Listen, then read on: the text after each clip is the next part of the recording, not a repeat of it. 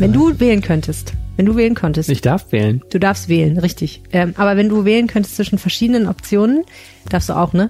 Wenn du wählen dürftest, ähm, ob du lieber bleiben äh, willst, was du bist, oder Oberbürgermeister von Düsseldorf werden dürftest oder müsstest, was würdest du dann machen? Ja, ganz klar bleiben, äh, was ich bin. Würdest den Job nicht haben Nee, wollen? das ist ein Höllenjob. Weil? Acht Stunden äh, kannst du irgendwie eine Verwaltung mit 10.000 Mitarbeitern führen, acht Stunden kannst du repräsentieren und acht Stunden kannst du dich dann darüber ärgern, dass alle dir erzählen, dass du in allem schuld bist, was nicht funktioniert, glaube ich. Also es ist wirklich, da muss man eine per bestimmte Persönlichkeitsstruktur haben und möglichst auch äh, Fähigkeiten auf den verschiedensten Feldern und wie gesagt, am Schluss ist man trotzdem der Buhmann, gerade im Social-Media-Zeitalter, wo ja Politik noch mehr auf Leute irgendwie zentriert ist. Also das ist echt was für Menschen, die da ganz speziell hinwollen. Was würdest du sagen, wenn ich dir sagen würde, dass es eine ganze Reihe von Menschen in Düsseldorf gibt, die diesen Job haben wollen? Ja, da sind wir doch ganz froh, ne? Irgendeiner muss ihn ja machen. Und äh, ja, ist ein sehr wichtiges und mächtiges Amt. Äh, und es ist doch schön, dass sich da immer wieder Menschen finden. Genau. Und du? Ob ich den haben wollen Ja. würde? Ähm, also mir würden schon witzige Sachen einfallen, die ich dann machen könnte, Ja, aber gut, die ich, Macht ist natürlich toll. ja, ja, ich sehe auch, ich sehe auch äh, die Probleme, absolut. Also man kann es, glaube ich, keinem so richtig recht machen damit. Aber wir haben ja mit jemandem gesprochen, der den Job macht, schon seit einiger Zeit und der den angeblich auch gerne macht und der Mhm. den auch noch weitermachen will, nämlich äh, der amtierende Oberbürgermeister Thomas Geisel. Ja, es war Auftakt unserer Reihe zur Kommunalwahl.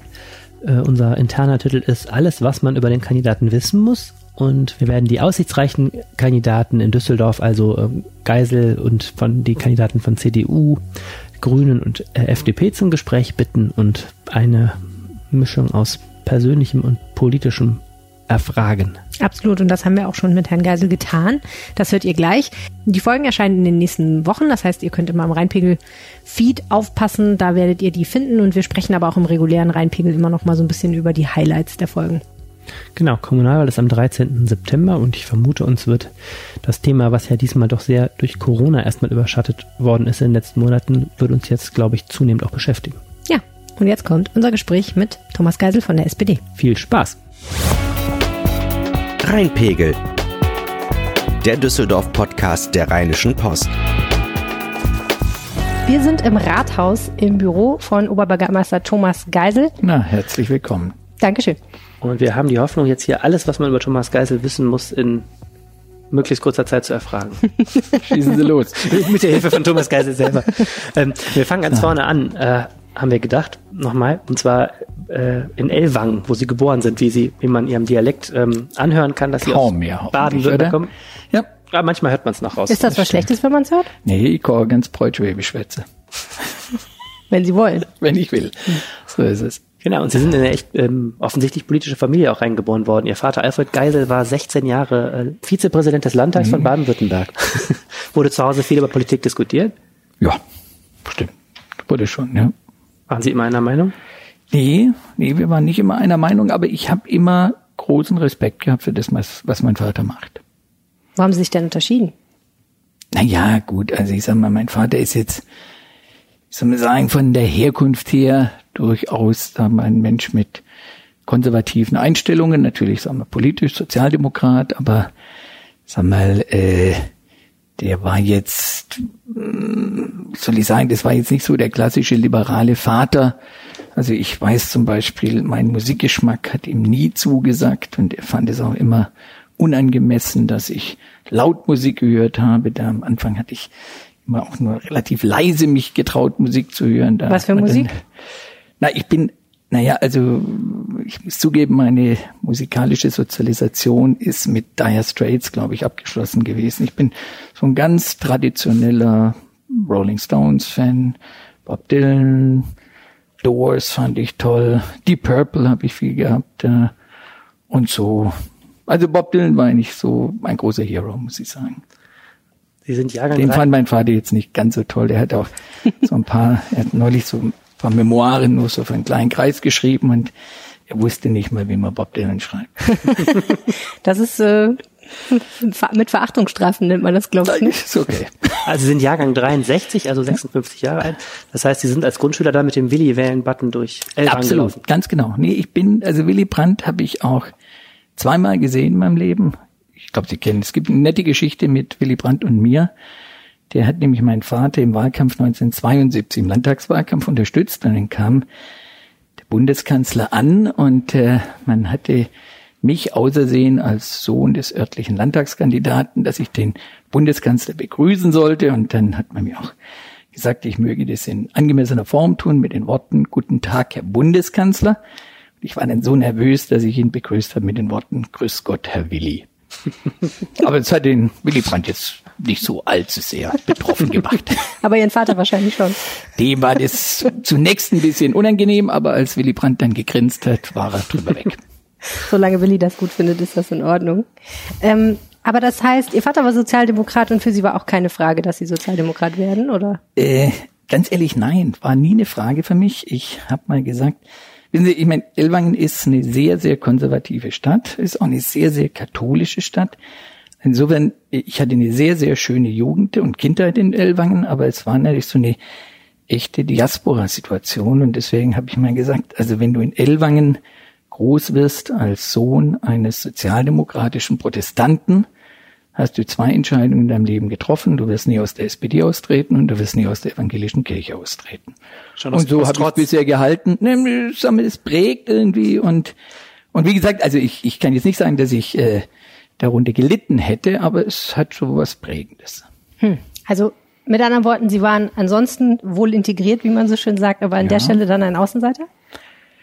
Ja, kann man so sagen. Also ich durfte zum Beispiel bei der DJK Elwangen, das war dann später völlig anders, aber ich durfte bei der DJK Elwangen, obwohl ich ein ganz guter Fußballspieler war, durfte ich nicht in der ersten Mannschaft spielen. DJK ist wahrscheinlich katholische Katholische, Verein. Deutsche Jugendkraft, das war der katholische Verein. Weiß man heute schon gar nicht mehr, dass DJK ein traditionell katholischer Verein ist. Was wollten Sie werden, als Sie jung waren? Na, eigentlich der zweite Bob Dylan. Musiker. Oder ja, Poet? Spaß Na, eher, naja, so Musiker mit poetischen Texten. Ja. Aber kann ich natürlich gar nicht. Ich habe dann schnell eingesehen, dass es mir da in jeglicher Hinsicht, an jeglichem Talent gebricht. Naja, Sie dann sind ja Musiker, dann, ne? Dann haben Sie auch Querflöte gelernt und nicht das ja, passt ja jetzt nicht. Ich habe auch Gitarre. Ich habe auch, so. ich hatte auch eine Gitarre und hatte so einen Mundharmonika-Ständer. Nein. Und hab, alles klar, habe ich alles das gemacht. Ja, nee, und äh, ich muss zugeben, dann wollte ich später, nachdem ich sagte, mit Bob Dylan, das wird nichts werden, habe mir überlegt, ob ich nicht vielleicht doch Bundeskanzler werden will. Kann ja noch passieren. Fehlt auch jedes Talent natürlich und äh, deswegen bin ich, habe ich dann einfach Jura studiert und. Was bräuchte man denn für ein hm? Talent für als zum Bundeskanzler, das Sie nicht haben? Ach, wenn Sie mal. Das ist eine gemeine Frage viel jetzt. Zu ne? demütig, mir sowas überhaupt darüber überhaupt Gedanken zu machen. Inzwischen. Mhm. Verstehe. Sie haben dann ganz schönes ähm, Elite-Studium hingelegt. Ne? Sie haben Jura studiert, wie der Vater auch, glaube ich. Ne? Mhm und aber auch um Stationen richtig in, in Cambridge und in Harvard. In Georgetown zuerst? Georgetown. Also mehrere US-Aufenthalte, genau. Ich habe hab, jetzt hab, abgekürzt, nee, das ist eine hab, sehr lange ich, Liste von ähm, Städten. Ich hatte, ich sage ja immer, nichts ist so schlimm, dass es nicht aus ein Gutes hat. Also die, glaube ich, die einzige Prüfung, in die, bei der ich in meinem Leben durchgefallen bin, war, es gab damals äh, noch die Gewissensprüfung für Kriegsdienstverweigerer. Und es brachte es mit sich, dass ich eben dann Widerspruch einlegen musste gegen die Ablehnung und habe dann gleich angefangen zu äh, studieren in Freiburg direkt nach dem Abi. Und habe dann mein Studium unterbrochen für meinen Zivildienst. Und in der Zeit habe ich bisschen viel Zeit gehabt und habe mich dann für Stipendien beworben. Und sagen wir so, dann ist es so mit akademischem Tourismus, wenn man das erste Stipendium mal gekriegt hat, dann ist das zweite eigentlich schon viel leichter zu kriegen. Und so kam eins zum anderen und deswegen habe ich ziemlich viel im Ausland studieren können. Was hat Sie daran interessiert? Warum wollten Sie weg? Ach, also ich mich hat immer, also Reisen hat mich immer fasziniert, Ausland hat mich fasziniert, Englisch, Französisch hatte ich Leistungskurs, deswegen war Genf und, und, und äh, dort, also Amerika lag da relativ nahe und also das muss ich sagen, waren auch sehr gute Entscheidungen. Waren Sie Musterstudent? Nee, absolut nicht. Ich muss ehrlich zugeben, ich glaube, ich habe fast keine Vorlesung besucht. Also ich weiß noch, ich, ich kam äh, aus Amerika zurück. Ich hatte dann das ganz große Glück für mein Jura-Examen, dass ich zwei, sind heute noch gute Freunde von mir, äh, zwei Kommilitonen kennenlernte. Und irgendwie kam man drauf, sagen wir wollen uns nicht gemeinsam aufs Examen vorbereiten. Und äh, ich war auch nicht beim Repetitor, aber das war, äh, das war eine tolle Vorbereitungs-AG und hat auch, hat sich auch gelohnt sozusagen. Aber generell sind Sie eher jemand, der, wie soll ich sagen, der gut durch Sachen so ein bisschen durchrutscht und dem alles so leicht fällt oder jemand, der dann auch mal hart arbeiten muss? Also ich glaube, ich bin jetzt nicht als Musikgänger und Faulenzer bekannt geworden. Da. Also ich stehe, bin damals schon immer früh aufgestanden, aber also ich sag mal, ich habe äh, irgendwie immer wieder in meinem Leben die gute Erfahrung gemacht, dass Dinge, wo ich dachte, ich bin gar nicht vorbereitet und es ist völliges Neuland, irgendwie haben sie doch geklappt. Angstfrei rangehen und dann gucken? Hm? Angstfrei rangehen und dann gucken? Ja, also Angst ist immer ein schlechter Ratgeber. Also so ein Grund, Selbstbewusstsein schadet nicht. Sie haben, bevor Sie das Studium fertig gemacht haben, dazwischen eine interessante Station in der Biografie. Da waren Sie nämlich mal Referent der SPD-Fraktion in der Volkskammer der DDR, mhm. und zwar ausgerechnet 1990 zur Wendezeit. Das war die einzige Volkskammer, für die ich arbeiten konnte. Das war nämlich die letzte Volkskammer und die erste demokratisch gewählte nach dem Fall der Mauer. Das war so der, ein äh, guter Freund von mir, der hat ein halbes Jahr von mir Examen gemacht in Freiburg. Der war über irgendwelche also Beziehungen, nehme ich mal an, Büroleiter von Richard Schröder, das war damals der Vorsitzende der SPD-Fraktion in der Volkskammer geworden. Und der schrieb mir, als ich da mitten im Examen war, sag mal, wenn du fertig bist mit dem Examen, komm dann nach Berlin. Wir brauchen wirklich Leute, die ein bisschen was von Jura verstehen hier in der Fraktion. Und dann bin ich, dann habe ich versucht, den telefonisch zu erreichen. Das ging damals auch nicht, denn da gab es ja zwischen Ostberlin und Westdeutschland gab es da praktisch keine Telefonleitung. Also jedenfalls bin ich dann mit leichtem Gepäck nach Berlin gereist und dachte, ich versuche mal mein Glück, vielleicht treffe ich den irgendwo. Sie müssen da Ende 20 so gewesen sein, Anfang 30? Äh, 1990, da war ich 26. Mhm. Und äh, wie gesagt, dann habe ich mich so auf den Weg nach Osten gemacht da und im äh, ehemaligen ZK-Gebäude, das war das heutige Außenministerium, das war damals das Haus der Parlamentarier, habe mich dann durchgefragt und traf tatsächlich den Uli Wente hieß der und der drückte mir dann nach einer Stunde einen Arbeitsvertrag in die Hand, dass ich von nun an Referent der SPD-Fraktion der Volkskammer der DDR war. Ich glaube, ich war so ziemlich der letzte Mitarbeiter. Ich habe noch meinen mein, mein Dienstausweis als Mitarbeiter der Volkskammer und das war eine super spannende Zeit. Also das war echt, äh, äh, da wurde wirklich Geschichte gemacht. Das war damals äh, der Wahlvertrag und äh, die, die, die Nacht, wo der Beitritt erklärt wurde und die äh, Einigungsvertragsverhandlungen und dann natürlich die ganzen SED-Geschichten. Da werden Sie sich nicht mehr dran erinnern. Da gab es einen Ibrahim Böhme, das war äh, der war nicht der Vorsitzende, aber der war irgendwie stellvertretender Vorsitzender, den, den, den hat dann seine Stasi-Vergangenheit eingeholt und also es war eine dramatische Zeit, muss man wirklich sagen. Haben Sie da politisch was mitgenommen? Hat Sie das politisch geprägt? Es hat mich insofern sehr geprägt, muss ich sagen, weil äh, ich meine, ich hatte nie persönlich, also wir haben keine familiären Verbindungen nach Ostdeutschland, äh, aber äh, also ich war, ich habe damals klar gesagt, sagen wir, die deutsche Einheit, das ist ein Stück weit auch, oder die Bewältigung oder die, die wie, wie das äh, vonstatten geht, das ist ein Stück weit die moderne soziale Frage, da, dass wir das Thema Gleichwertigkeit von Lebensbedingungen äh, fand ich, das war die große Herausforderung für die SPD. Ich muss zugeben, ich war damals nicht mit allem glücklich, was insbesondere die Bundespolitiker der SPD gemacht haben. Der aber äh, es hat mich auf jeden Fall klar, hat mich sehr geprägt. Was würden Sie jetzt anders machen im Nachhinein? Beim Einheits, also ich muss zugeben, ich hatte da, also ich beim, ich glaube, die ehemalige DDR war sicher nicht der Gewinner des Einheitsvertrags. Also wahrscheinlich wären die besser gefahren, insbesondere was die Finanzausstattung anging, wenn sie schlicht beigetreten wären, dann hätte das Grundgesetz sofort in voller Breite einschließlich Länderfinanzausgleich und was es alles gab, hätte für die, für das sogenannte Beitrittsgebiet, wie man es damals nannte, hätte sofort gegolten. Und ich glaube, insgesamt wären die neuen Länder damit besser gefahren. Da gab es so ein paar emotional besetzte Themen, wo man im Nachhinein sagen muss, es war sicher nicht wert, dafür fruchtbar zu kämpfen.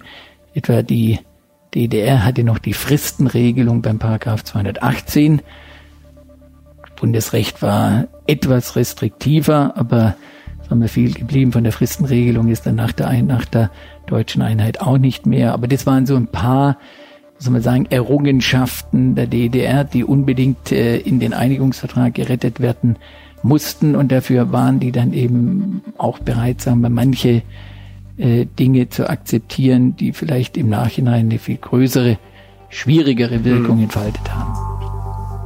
Hier müssen wir kurz unterbrechen, Helene. Ja.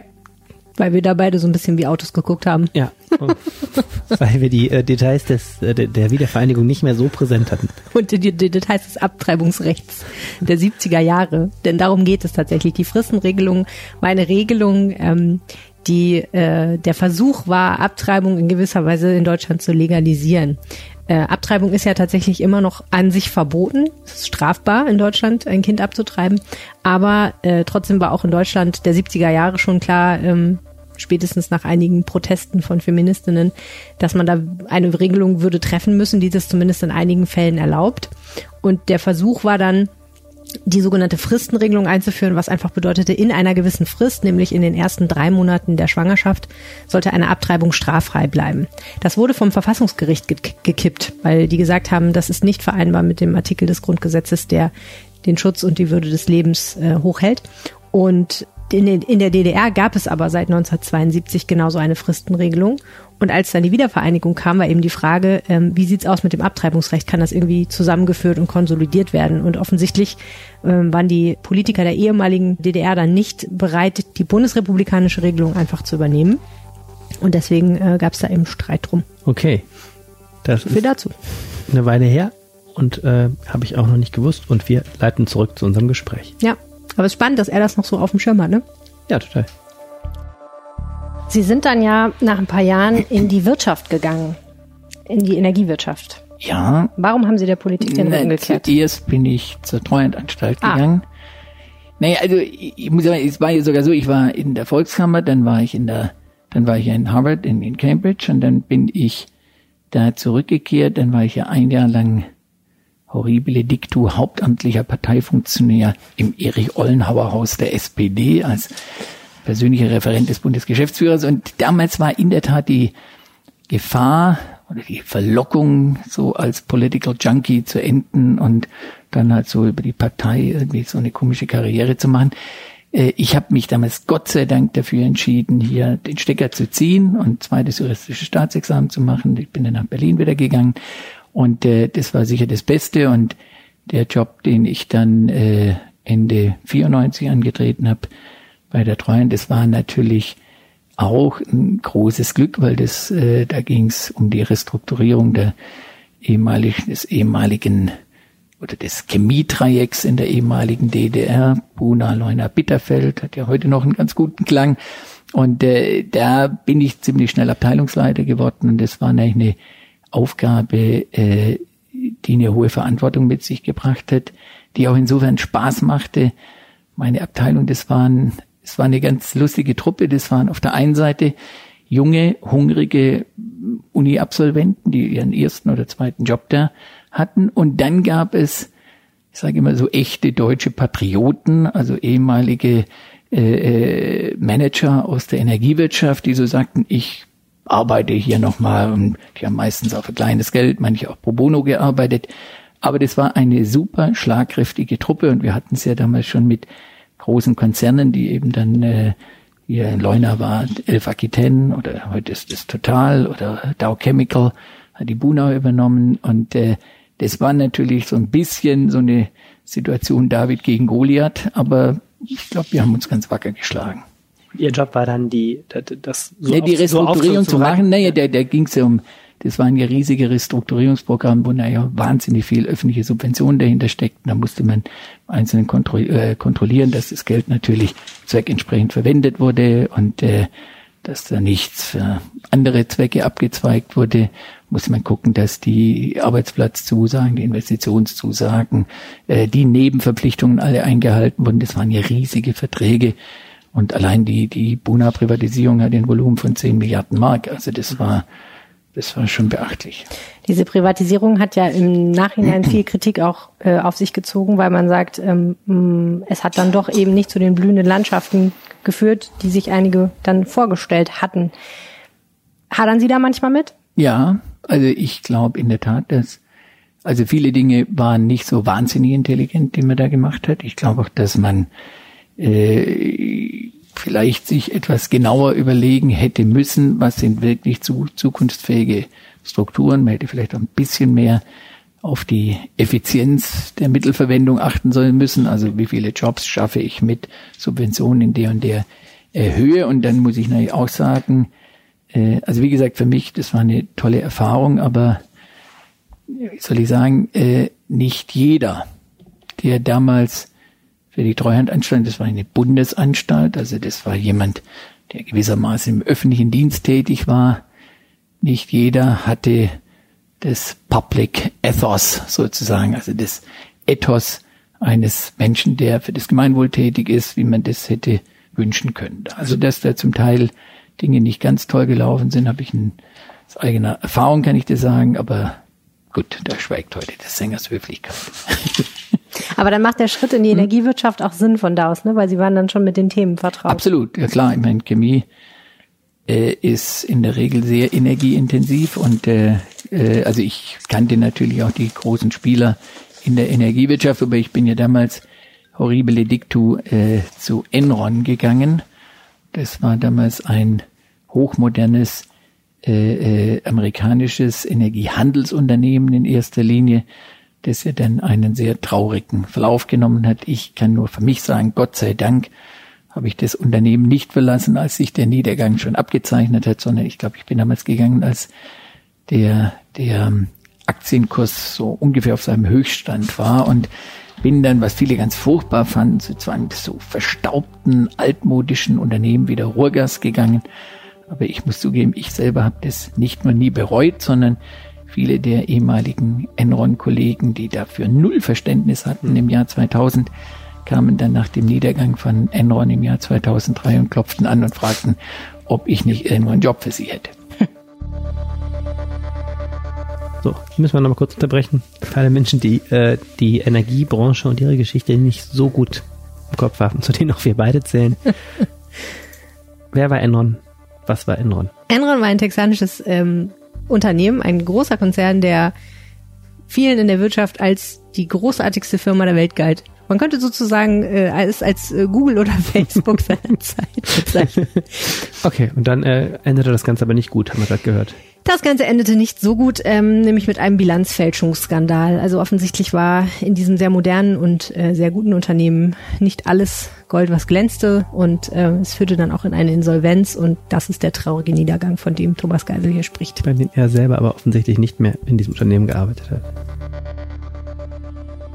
Na gut, dann sind sie zu, zu Ruhrgas, später hieß es dann E.ON Ruhrgas. E.ON Ruhrgas, die wurden 2004, glaube ich, übernommen dann von E.ON. Genau, 2013 daraus. Der Rest ist sozusagen dann der Rest ist Lokalgeschichte. Nein, 2014 sind sie dann Oberbürgermeister geworden, nachdem ja. sie, man kann sagen, so ein bisschen aus dem Hut gezaubert worden sind. Ähm, sie hatten vorher ja keine richtigen Berührungspunkte hier mit dem mit dem Stadtrat, waren jetzt keine Stimmt, ich anders als ihr Vorgänger Dirk Elbers zum Beispiel jetzt nicht vorher ähm, so eine Persönlichkeit des Stadtrats. Nein, nein, nein, und ich weiß damals, äh, das habe ich ja dann auch selber schon miterlebt, als ihr Name fiel, mussten alle erstmal nachschauen. Wer ist das? Und genau. die Bildzeitung hat getitelt, fünf Töchter Schwabe Hertha-Fan. Dieser Mann will Oberbürgermeister von Düsseldorf werden. Wie kam das eigentlich zustande? Wurden Sie gefragt? Hatten ja. Sie selber die Idee oder wie war das? Äh, ich habe die Geschichte mal erzählt, deswegen kann ich sie jetzt auch erzählen. Nein, also äh, wir hatten, also ich war auch in der SPD ziemlich unbekannt. Was wir hatten, meine Frau und ich, wir haben so in, ähm, zwei, dreimal im Jahr bei uns zu Hause so einen politischen Salon gemacht. Da kamen meistens Sozialdemokraten, Leute, die ich noch kannte aus der Zeit, in der ich in Bonn für die SPD tätig war. Und das war ein tolles Format, das war so ein bisschen amerikanisch, man lädt alle Nachbarn ein, das war eine bunte Truppe, sagen wir, von der Erzieherin äh, einer unserer Töchter bis zum E.ON-Vorstand kam da eigentlich immer eine sehr bunte äh, Mischung. Und es war Chatham House Rules, also gab keine Presse. Und dann haben eben äh, die eingeladenen Politiker haben dann wirklich, sag mal, äh, eben nicht so in vorgestanzten Worthülsen, sondern mit denen konnte man sich wirklich gut unterhalten, war super populär. Dann gab es immer, danach gab es noch ein bisschen Catering vom Türken nebendran und also es war eine sehr beliebte Veranstaltung. Und äh, da habe ich kennengelernt den Norbert Römer, der damals Fraktionsvorsitzender der SPD war und der war ja auch, er hat ja auch eine gewisse Nähe zur Energiewirtschaft und äh, mit dem hatte ich mich dann so angefreundet und trafen uns ab und zu mal, aber jetzt eher zu so einem energiepolitischen Meinungsaustausch, wenn man so will. Und der fragte mich, und es war wirklich zu meiner totalen Überraschung, ob ich mir den vorstellen könnte, für die SPD in Düsseldorf anzutreten. Und dann sagte ich, also Norbert, Entschuldigung, äh, ich habe mein Leben lang noch nie Kommunalpolitik gemacht. Ich kenne doch auch niemand hier. Und, und dann sagte er den guten Satz, den ich auch beherzigt habe, jetzt schläfst du mal drüber und quatschst du mal mit mir, Vera, und dann lass uns am Wochenende nochmal telefonieren. Wie hat er das denn begründet? Dass er sie aussucht oder dass er eine gute er Idee hat hat, dass sie das wahrscheinlich den feinen Riecher gehabt, dass sehr, sehr viel dafür spricht, dass ich die Wahl gewinnen könnte. Aber er hat nichts gesagt, warum er das meint. Nee, also ich glaube, er hat mich kennengelernt als jemand, der neugierig ist, der Spaß hat an der Politik. Also wie gesagt, ich, ich hatte bis dahin fahrlässigerweise keine Berührungspunkte zur Kommunalpolitik. Und ähm, aber vielleicht hat er da ein gutes Gespür gefunden. Und wie gesagt, ich habe dann mit Vera drüber geredet und habe mir das durch den Kopf gehen lassen. Und äh, es war damals schon klar, dass ich Eon jedenfalls verlassen würde. Allerdings hatte ich da etwas andere Pläne dann. Und dann dachte ich halt, also ob das jetzt, ob ich das Ding gewinne oder nicht. Wenn ich es nicht mal probiere, würde ich mich wahrscheinlich im Nachhinein drüber ärgern, es nicht mal probiert zu haben. Aber was hat Sie daran gereizt? Warum wollten Sie das? Nee, ich habe Ihnen ja gesagt, ich wollte früher mal Bundeskanzler werden. Das war natürlich völlig überzogen, aber ich dachte vielleicht Oberbürgermeister, das wäre eine Aufgabe, die man sich anmaßen kann. Wir haben ein altes. Und ich muss sagen, also ich meine, dass wir begeistert von Düsseldorf waren, dass Düsseldorf natürlich äh, eine Stadt ist, wie soll man sagen, wo es äh, natürlich sowohl eine Herausforderung ist, wie eben auch Spaß macht, gewissermaßen die Geschicke, zu lenken. Ich glaube, das ist unbestritten.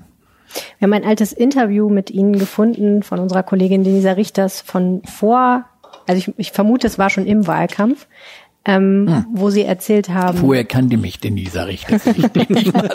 das stimmt, das muss wohl so sein. Die Frage ist, ob es schon die heiße Phase war, das weiß ich ja. tatsächlich nicht. Ähm, da haben Sie ähm, eine Parallele gezogen zwischen ähm, ja, im Prinzip haben sie, haben sie eine Stadt mit einem Unternehmen verglichen und gesagt, es würde doch Spaß machen, sich das mal, äh, statt jetzt zum Beispiel in einem Unternehmen die Geschicke zu leiten, für eine Stadt. Na, ich habe, glaube ich, damals gesagt, dass ich es toller finde, einen Shareholder zu haben, der die Bürgerinnen und Bürger dieser Stadt sind, mhm. als irgendein Pensionsfonds anonym. Mhm. Beispielsweise wie das, wenn Sie für eine Aktiengesellschaft, für eine börsennotierte Aktiengesellschaft arbeiten, dann haben Sie eben Anteilseigner sozusagen, die sie nicht kennen, die auch, soll man sagen, sagen wir eher, soll man sagen, sehr einseitige Zielsetzungen haben. Da geht es letztlich nur um die Bottomline. Wenn sie die Bürgerschaft dieser Stadt als Anführungszeichen Shareholder haben, der, dann ist die Aufgabe komplexer, aber eben auch reizvoller. Ich wollte gerade sagen, da muss man aber auch ein bisschen verrückt sein, um das zu wollen, oder? Das ist ja fürchterlich viel komplizierter. Es ist komplizierter, aber also mir macht es immer noch Spaß. Ich halte es nicht für verrückt. Nee. Aber es ist schon ein Ruf, Ruf, den Sie geprägt haben, dass Sie schon ein Manager sind im Rathaus, ne? Naja, also ich meine, Sie sind immerhin Chef einer Verwaltung von 10.000 Leuten. Also eine Verwaltung ist ein Stück weit auch ein mittelständisches Unternehmen. Und Max Weber hat ja mal den schönen Satz geprägt, also eine strukturell unterscheidet eine öffentlich-rechtliche Bürokratie auch nichts von der kapitalistischen Bürokratie. Also letztlich müssen sie versuchen, den Apparat gewissermaßen so zu steuern, dass sie, dass die Ziele, die sie sich setzen oder die ihnen gesetzt sind, eben vom Rat, dass sie erreicht werden. So tief mit Max Weber habe ich jetzt gar nicht gedacht. Ich dachte mehr, ähm, sagen wir mal, Sie kommen ja nicht aus dem parlamentarischen Betrieb, was Ihnen manchmal auch Gegner vorwerfen. Also so diese, ähm, sagen wir mal, dieses feine Abwägen mit den Fraktionen, dass alle mit einem Plan zufrieden sind und äh, ist vielleicht weniger ihres. Also ich werbe selbstverständlich für die Vorlagen, die die Verwaltung vorlegt. Also da bin ich sogar durchaus mit Leidenschaft dabei. Also ich bin jetzt vielleicht nicht so, sagen wir, der gibst du mir das, kriegst du von mir das und Hinterzimmer Wheeler and Dealer. Das ist, ich bin schon eher einer, der, sagen wir, für Positionen wirbt, die er für richtig erachtet. Aber konkret, also so Geschichten wie zum Beispiel das Konzertgelände an der Messe, das Open-Air-Gelände Ja. oder ähm, auch die Tour de France, das sind ja Ratsentscheidungen gewesen, wo hinterher gesagt wurde, naja, irgendwie war es dann doch ein bisschen schwieriger mit den Mehrheiten. Warum hat Herr Geisel da nicht versucht, ein bisschen mehr seine zum Beispiel auch Ampel-Kooperationskollegen mit ins Boot zu holen? Nee, also ich sag mal, das Thema Tour de France war ja ein Thema, das, das gab's ja schon lange. Also ich meine, das war ja ursprünglich ein Plan von Joachim Erwin sogar. Und äh, dass die Vorlage auf dem Weg war, war, glaube ich, auch kein Geheimnis. Und ich habe es etwas bedauert, dass eine Fraktionsvorsitzende war sie, glaube ich, damals noch, die eine glühende Anhängerin etwa des Eurovision Song Contest war, Sie meinen Frau, sich- Frau Strack-Zimmermann von der die, FDP. Genau, die, die eben dann aus Gründen, die ich ehrlich gesagt nie so richtig verstanden habe, eben zur leidenschaftlichen Gegnerin der Tour de France geworden ist. Also so richtig rational erklärbar war mir das nie, aber gut, das ist so, der, das müssen Sie wahrscheinlich Sie selber fragen, wieso sie das eine so toll fand und das andere so schrecklich. Aber geschenkt, eine also gute Frage, ja? können wir uns mal aufschreiben. Ja.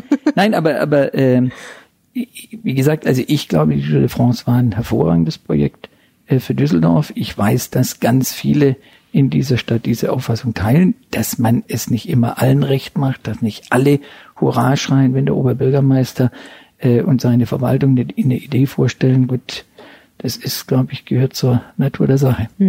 Wir sind bei 26, ne? Mhm.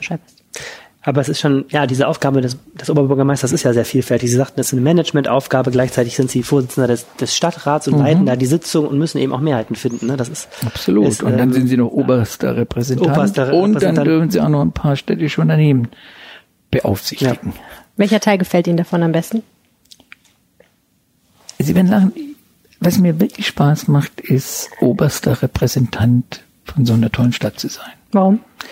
Weil ich, weil ich es wirklich genieße, die Vie- Vielfalt dieser Stadt ständig zu erleben. Das ist übrigens das, was mir in Corona-Zeiten wirklich fehlt. Also, dass man, sagen wir, in Corona-Zeiten ist man viel, viel mehr hier im Rathaus, viel, viel weniger unterwegs, man trifft weniger Menschen.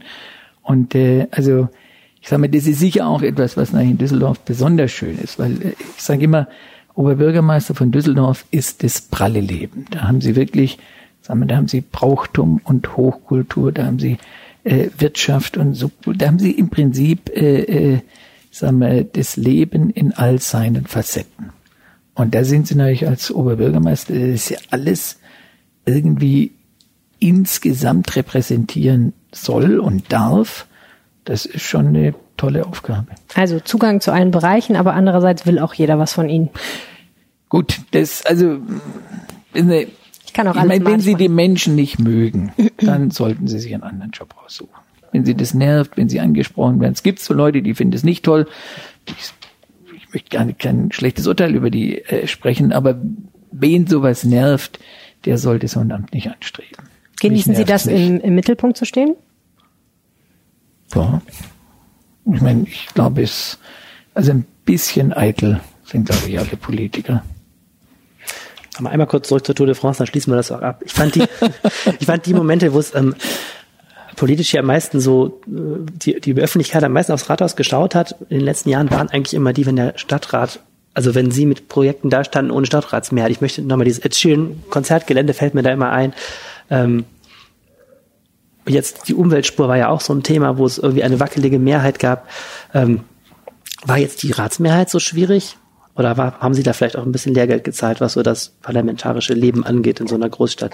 Was meinen Sie jetzt bei der, Naja, ich meine, Sie wollten die Tour de France nach Düsseldorf Ja, haben, aber haben haben im Nachhinein, geschafft. Sie haben auch, ja, Sie haben es geschafft, aber Sie haben auch ganz schön dafür, also es hat jahrelang ja auch jedes Mal, wenn das Wort Tour de France hier fiel, ähm, erhitzten sich die Gemüter sozusagen. Ja, es ist ja eine Frage, ob das jetzt, ob, ob das im Nachhinein so, sagen wir mal, ob das der Stil ist, also ob man, man kann sagen, Sie haben es durchgesetzt, man kann aber auch sagen, Sie haben dafür auch ganz schön, ganz schön Ärger Ja, eingehandelt die ganze Zeit. mal zu, das war jetzt, also es war jetzt nicht das Allerschönste da. Also die Diskussion, ich kann mir am schlimmsten war die Diskussion, die ja dummerweise fand die Ratssitzung noch drei Tage vor der Bundestagswahl statt, da, dass da, äh, wie soll man sagen, da nicht nur um die Sache gerungen wird, sondern vielleicht auch noch andere Themen im Mittelpunkt stehen oder andere Wirkung erzielt werden will, äh, kann sich, glaube ich, jeder vorstellen. Der, aber Ach, die Debatte um die Mehrkosten der France. ja, nach das dem, war, nach dem das war, Event selber. das war ja, drei stimmt, Tage stimmt. nach der, drei Tage vor der Bundestagswahl. Stimmt, 2017, ja. Das war kein Höhepunkt in der Geschichte der äh, der Debattenkultur. Sie haben, nach, der Sie haben, Landeshauptstadt Düsseldorf, Sie haben bis heute sagen. kein? Sie haben bis heute keine Mehrheit des Rats für die Mehrkosten gekriegt. Die sind irgendwo jetzt im, im Haushalt Also, geschrieben ohne. Ich glaube, ich wurde einstimmig entlastet für das Haushaltsjahr 2017. Hat mich auch ein bisschen gewundert da. Also, aber ich glaube, selbst diejenigen, die da rumgemeckert haben im laufenden Meter, manche Le- Leute sahen ja Düsseldorf un, schon unmittelbar vor dem Bankrott im Jahr 2017 wegen der Tour de France. Ich glaube, wir haben das Haushaltsjahr 2017 mit 270 Millionen plus, von denen immerhin nur 240 Millionen dem, äh, dem Kanaldeal geschuldet waren, 40 Millionen plus sozusagen netto plus äh, im Haushalt abgeschlossen. Also ich glaube, da wäre es jedem doch ein bisschen peinlich gewesen, nochmal die Diskussion um die Kosten der Tour de France hochzuziehen. Okay. Aber Äh, äh, Sie war meinen, das- das ist, ich meine, das gehört auch mit zum politischen Geschäft. Also ich glaube, manchmal gehört eben auch ein bisschen ein breites Kreuz dazu. Womit sind Sie zum Ende der Amtszeit zufrieden? Also haben Sie irgendwas, wo Sie sagen, das war so eine Sache, da, da stehe ich für, das war genau das, was ich machen wollte?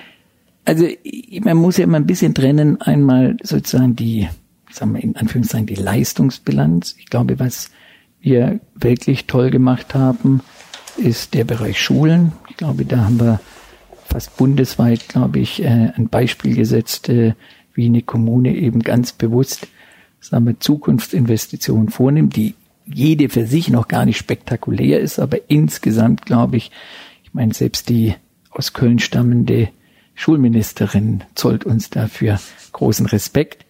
Entschuldigung, wenn Äh, ich kurz frage, aber geht es da in erster Linie aus Ihrer Sicht darum, erstmal überhaupt Geld locker zu machen oder wie man das Geld dann benutzt? Sowohl als auch. Sowohl als auch. Also das, also dass man, das, es ist schon ein Bekenntnis einer Stadt, wenn man sagt, jeden zweiten Euro unseres ohnehin sehr hohen Investitionsbudgets stecken wir in Bildung. Ich glaube, da gibt es nicht so viele Städte, die das für sich sagen können. Und wenn Sie sich mal die Investitionsbudgets der Landeshauptstadt Düsseldorf vor 2014 anschauen, dann sieht es da auch ganz, ganz anders aus. Ähm, das, das andere, was mir auch wichtig ist, ich glaube, dass unsere Stadt heute wahrgenommen wird als eine sympathische Stadt. Und also so ein bisschen auch sagen wir, das Bild, das Düsseldorf nach außen äh, gewissermaßen hinterlässt oder von sich schafft. Also da spielt sicher äh, großer Bürgersinn, großes bürgerschaftliches Engagement eine große Rolle. Ich glaube, viele finden es imponierend, wie wir etwa mit dem mit der Pflicht, äh, sogenannten Flüchtlingskrise umgegangen sind. Viele fanden toll, wie wir, äh, wie wir mit Ela, also das war ja nun auch eine riesige Naturkatastrophe, wo es eben auch ganz, ganz viel bürgerschaftliches Engagement gab, wo Menschen sagten, wir machen das auch zu unserer Sache. Da geht es gar nicht darum, ob die Stadt sich das leisten kann oder nicht, aber wir identifizieren uns mit unserer Stadt und da fällt uns was ein, dass wir möglichst schnell diese fürchterlichen Sturmfolgen beseitigen. Und wie gesagt, und äh, äh, als viele Flüchtlinge hierher kamen, also ich meine, auch das war, wir hätten das nie bewältigt, wenn nicht die ganze Stadtgesellschaft zusammengestanden hätte. Und ich glaube, das wird auch außen wahrgenommen. Nochmal Tour de France, ich glaube, die Tour de France war vor allem auch ein Ereignis, das uns unsere Nachbarn näher gebracht hat. Ich meine, das war ja ein Event, an dem die ganze Region partizipiert hat. Ich glaube, Düsseldorf wurde wahrgenommen, auch von unseren Nachbarn, als, wie soll man sagen, als die Stadt, wie sie Düsseldorf verstehen, ein Stück weit als die Lokomotive, die andere dann mitzieht. Und ich glaube, das ist auch etwas, was, äh, wo ich sagen will, wenn Sie mich fragen, was, worauf ich, Anführungszeichen, stolz bin, ich glaube, das ist jedenfalls meine Wahrnehmung, das ist eine gute Wahrnehmung von Düsseldorf. Gegenfrage? Was ist schiefgegangen oder was würden Sie im Nachhinein sagen? Wo haben Sie, wo hätten, wo hätte mehr, wer, wer, wo, wär, wo wäre mehr drin gewesen? Ach, wissen Sie, ähm, ich meine, die haben ja ein paar Themen, äh, klar gab es auch ein paar Niederlagen, die man vielleicht bei besserer politischer Vorbereitung hätte vermeiden können. Also Ed Sheeran war sicher eine Sache, die sagen wir, der Reputation unserer Stadt nicht zuträglich war. Also ich kann nur sagen, ich habe ja danach zufälligerweise ein Treffen mit äh, ähm, äh, Mitarbeitenden von, von Trivago. Äh, die ist eine ganz internationale Truppe, die eigentlich so sagen, Mensch, wir sind in Düsseldorf und guck mal, was das für eine geile Stadt ist. Da gibt Ed Sheeran ein Konzert vor 70.000 Leuten Und dann mussten sie sagen, war doch nichts, der geht jetzt zweimal auf die Arena nach Schalke. Äh, das war schon, glaube ich, äh, äh, das hat, das hat wie soll man sagen, das hat der Reputation unserer Stadt schon ein bisschen Abbruch getan. Und was mich auch im Nachhinein geärgert hat, weiß nicht, ob ich mir da einen Vorwurf machen kann, das war eher eine Indiskretion von anderer Stelle. Sie erinnern sich, ich hatte ja vorgeschlagen, den, den Düsseldorfer Flughafen nach Johannes Rau zu benennen. Also, dass hier ein Stück weit in einer, wie ich finde, ziemlich unwürdigen Diskussion bisschen auch der Name Johannes Rau beschädigt wurde, das ist schon etwas, was ich bedauere. Das war auch sehr früh, das war ungefähr zu der Tour de France Bewerbungszeit, 2016, ne? Ja, 2016, ja. ja, so in der Zeit. Wussten Sie immer, dass Sie für eine zweite Amtszeit kandidieren wollen? Ich habe immer gesagt, wenn ich gesund bleibe und meine Familie mitmacht, mitmacht, dann trete ich nochmal an.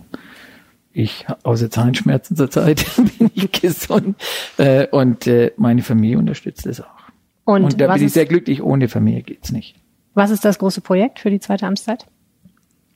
Nee, also ich meine, wir haben uns ja ein paar große Projekte schon vorgenommen. Da, also ich sag mal, das Thema Blau-Grüner Ring ist, glaube ich, ein städtebauliches Projekt, das viel Potenzial hält. Das müssen Sie jetzt mal erklären für Leute, die nicht drinstecken. Das ist nämlich das Thema. Was, was, nee, es gab einen großen internationalen Stadtentwicklungswettbewerb und ich sage so, das äh, das erste Projekt, das bezieht sich sozusagen auf die städtebaulichen Beziehungen äh, sagen wir, der einzelnen Parks, des Hofgartens, dann Kögraben, dann nach unten Richtung Kaiserteich, Spanenspiegel, Specher Graben und dann den Rhein hoch. Ich sage mal, die eine große Herausforderung ist die Verbindung zwischen Kunstakademie und Ehrenhof, das Thema Verlängerung der Rheinuferpromenade, dann kann man da noch mitlösen das Thema, die ganze Parkplatzproblematik am Burgplatz und am, an der Heinrich-Heine-Allee. Das sind alles Themen, die man städtebaulich neu gestalten sollte, wo wir jetzt tolle Ideen haben da, die wir jetzt, die werden nicht alle gleichzeitig in kürzester Zeit realisiert, aber ich bin ganz sicher, also ich habe ja mal gesagt, das Thema blau-grüner Ring, insbesondere, wie gesagt, das Thema Kunstakademie, Tonhalle, Ehrenhof, Rheinufer bis hoch äh, zur Rheinterrasse, das ist so ein bisschen ein Hingucker wie die Elbphilharmonie in, in Hamburg, sagen wir das, da werden Leute kommen, gucken, Mensch, was hat hier jemand da tolle Ideen hier, so die Beziehungen zwischen den, den städtebaulichen Ikonen der Kunstmetropole Düsseldorf herzustellen. Da fragt natürlich hm? die Krankenschwester Dann, aus Wersten, die sich die Miete nicht mehr jetzt, leisten kann hallo, und die nicht Moment, mit der Rheinbahn pünktlich zur eine. Arbeit also kommt. Also Moment, Moment. Nein, nein, ich frage nur deswegen, weil das ist ja ein Thema, ist gibt, ja interessant. Man muss immer trennen. Das die Hingucker-Themen. Es gibt immer zwei. Es gibt große städtebauliche Entwürfe. Mhm. Es ist ganz klar und das, ich glaube auch das hat jeder gemerkt, das Thema Wohnungsbau, das Thema bezahlbarer Wohnraum, das Thema, ich meine, wir haben ja äh, die, das ehrgeizig oder viele fanden das Ziel sogar über ehrgeizig, 3000 Wohnungen pro Jahr, äh, 3000 äh, Wohnungen pro Jahr dem Wohnungsmarkt zuzufügen. Im letzten Jahr haben wir 4100 Wohnungen geschafft. Also das heißt, wir sind dabei, das Wohnungsthema in den Griff zu bekommen da. Wir haben mit der SWD auch dafür gesorgt, dass kommunale Wohnungen entstehen, in zwar nennenswertem Umfang zum ersten Mal seit über 20 Jahren. Wir haben zum ersten Mal dafür gesorgt, dass mehr Sozialwohnungen gebaut werden, als aus der Sozialbindung herausgefallen sind. Also das ist für die Krankenschwestern wär's. Aber also was, da muss ich mal kurz reinfragen. Was sagen, was heißt Blick, denn, was, was, heißt denn bei Ihnen in, in den Griff bekommen? Also ich meine, auch in Ihrer Amtszeit ist ja das, sind die Preise für Wohnen, was Mieten und was Kaufen sowieso angeht, ja weiterhin sind wahnsinnig Moment, gestiegen. aber vergleichen Sie das mal mit anderen Städten, die viel, viel weniger, die den ähnlichen Bevölkerungsdruck haben, aber eben viel, viel weniger Wohnungen gebaut haben. Gucken Sie sich Köln an, wie sich da die Dinge auseinanderentwickelt haben. Da also wir, es ist eine Riesenaufgabe, die wird man auch nicht hundertprozentig in den Griff bekommen. Natürlich deswegen auch nicht, weil die Stadt bleibt attraktiv, die Menschen, immer mehr Menschen wollen hierher ziehen, aber ich glaube, das, was man tun kann, um das Problem in den Griff zu kriegen. Das ist in den letzten fünf Jahren getan werden da und es zeigt schon auch Wirkung. Ich finde, das Lebensgefühl in Düsseldorf ist momentan nicht so, wenn man mit Leuten redet, dass die das Gefühl haben, ähm, es, man, man spürt eine Wirkung, dass dieser, dass dieser starke Preisdruck da gebremst ist. Ja, ich kann nur sagen, ist, man kann nicht zaubern. Also ich sage mal, wenn, solange die Stadt attraktiv ist, und wir, ich glaube, wir wären schlecht beraten, wenn wir dagegen arbeiten würden, dass die Stadt attraktiv ist, wollen mehr Menschen hierher kommen. Denn ich sage immer, man muss alle Instrumente nutzen, um das Thema bezahlbarer Wohnraum einigermaßen in den Griff zu bekommen. Das ist einmal das Thema, dass wir bauen, dass wir das Angebot an Wohnraum erhöhen. Das zweite ist, dass wir genau gucken, was bauen wir. Und da spielt etwa das Thema kommunale Wohnungen eine große Rolle. Ich glaube, die SWD hat in den letzten fünf Jahren haben wir sie wirklich herausgeholt aus ihrem Mauerblümchen-Dasein und äh, die SWD hat mittlerweile weit über 1000 Wohnungen in der Pipeline sozusagen. Äh, das dritte Instrument, was wir auch machen werden, das wird ja noch jetzt in Rat gehen, ist nicht ganz einfaches Instrument, das sind die sogenannten sozialen Erhaltungssatzungen, also dass wir tatsächlich auch äh, gewissermaßen Vorkehrungen treffen, dass flächendeckend hier Mietwohnungen in Eigentumswohnungen umgewandelt werden, dass Luxusmodernisierungen stattfinden. Das ist ja das, was eigentlich die Menschen vertreibt, weil das die Mieten in die Höhe treibt. Ja. Und äh, da werden wir zunächst mal ein Musterquartier äh, äh, identifizieren, wo die nicht ganz einfachen gesetzlichen Voraussetzungen zutreffen und werden dann unsere Erfahrungen machen und werden das dann sukzessive ausdehnen. Übrigens auch deswegen, wenn ich das noch sagen darf, da ich glaube, ähm, was auch ganz wesentlich einzahlt auf die Lebensqualität in Düsseldorf, ist eben tatsächlich der Bevölkerungsmix. Dass in Düsseldorf wohnen Menschen unterschiedlicher Herkunft und Menschen mit Geldbeuteln unterschiedlicher Dicke. Die mhm. wohnen eben zusammen in einem Quartier und das ist auch das, ist jedenfalls mein Lebensgefühl, was das Leben hier sehr lebenswert macht. Gleichzeitig wird die Stadt natürlich immer voller. Ne? Wir haben einen wahnsinnigen Bevölkerungszuwachs und ähm, eine unheimlich geringe Fläche im Vergleich mit anderen Stimmt. Großstädten. Gibt es eine Grenze für ein Wachstum? Also gut, also irgendwann gibt es sicher mal eine Grenze des Wachstums, wobei ich sagen muss, ich glaube, es ist falsch zu glauben, dass Dichte und Lebensqualität Gegensätze sind. Also was wir spüren, äh, gerade in den die, die beliebtesten Quartiere sind die Innenstadtquartiere, die sind heute schon relativ verdichtet, die werden noch stärker verdichtet gegenwärtig und trotzdem gehen die Wohnungen, die dort entstehen, weg wie geschnitten Brot. Also es ist nicht so, und zwar übrigens auch in Familien. Beispielsweise es ist nicht so, dass die Menschen sagen wollen, äh, würden, also ich brauche richtig viel Platz und äh, also gerade äh, verdichtete urbane Quartiere sind werden von vielen vielen Menschen als sehr sehr lebenswert, als, als Quartiere mit hoher Lebensqualität wahrgenommen. Hm. Verraten Sie uns doch zum Abschluss noch eine Sache, die die Welt noch nicht über Thomas Geisel weiß. Eine Sache, die die Welt noch nicht über Thomas Geisel weiß. Backe, das sind immer die Fragen. Ich glaube, ich bin ja so ein transparenter Mensch. Die Leute wissen, dass ich, dass ich laufe, dass ich flöte, dass ich fünf Töchter habe. Hat sie auch schon umgesprochen, da. Wie haben Sie Ihrer Frau einen Heiratsantrag gemacht? Ähm, das ich, nee, wir waren, wir waren eigentlich schon ziemlich lang zusammen oder vielmehr, wir waren, wussten, ich meine, das ist meine zweite Frau, deswegen ist es ein bisschen schwieriger, das zu sagen. Also ich, mir war gleich, gleich klar, als meine erste Ehe in die Brüche ging, dass ich Vera heiraten wollte. Und dann gab es halt so ein paar, so man sagen, dann musste ich meine erste Ehe noch abschließen da und, aber, also ich, ich weiß, also wir haben äh, 2000, äh, 2002 geheiratet und dann kirchlich 2003 und äh, nein, das war eigentlich von, als wir uns kennenlernten in Hamburg, war relativ schnell klar, das ist die Frau, mit der ich zusammen sein will.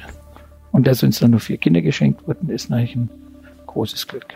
Das heißt, es gab gar keinen Antrag oder sie, die Geschichte ist zu privat, um sie zu erzählen? Also, sie ist nicht so kitschig, wie Sie denken. Wer weiß, was ich denke. Herzlichen Dank, Thomas Geisel. Danke. So, sehr, sehr gerne. Du hättest noch so viel fragen wollen, oder? Ja. Vor allen Dingen zu seinem Antrag, zum Eheantrag hatte ich auch noch ein paar Fragen. Mach dich nicht lustig, das war eine gute Frage. Aber ja, ich, ich, ja. Es ist vielleicht auch ein bisschen eine Mädchenfrage gewesen, aber ich stehe dazu. Ist mir egal, was du sagst. Du mit deinen Politiksachen immer. Das jedenfalls waren alle Mädchen- und Jungsfragen, die wir an Thomas Geisel hatten.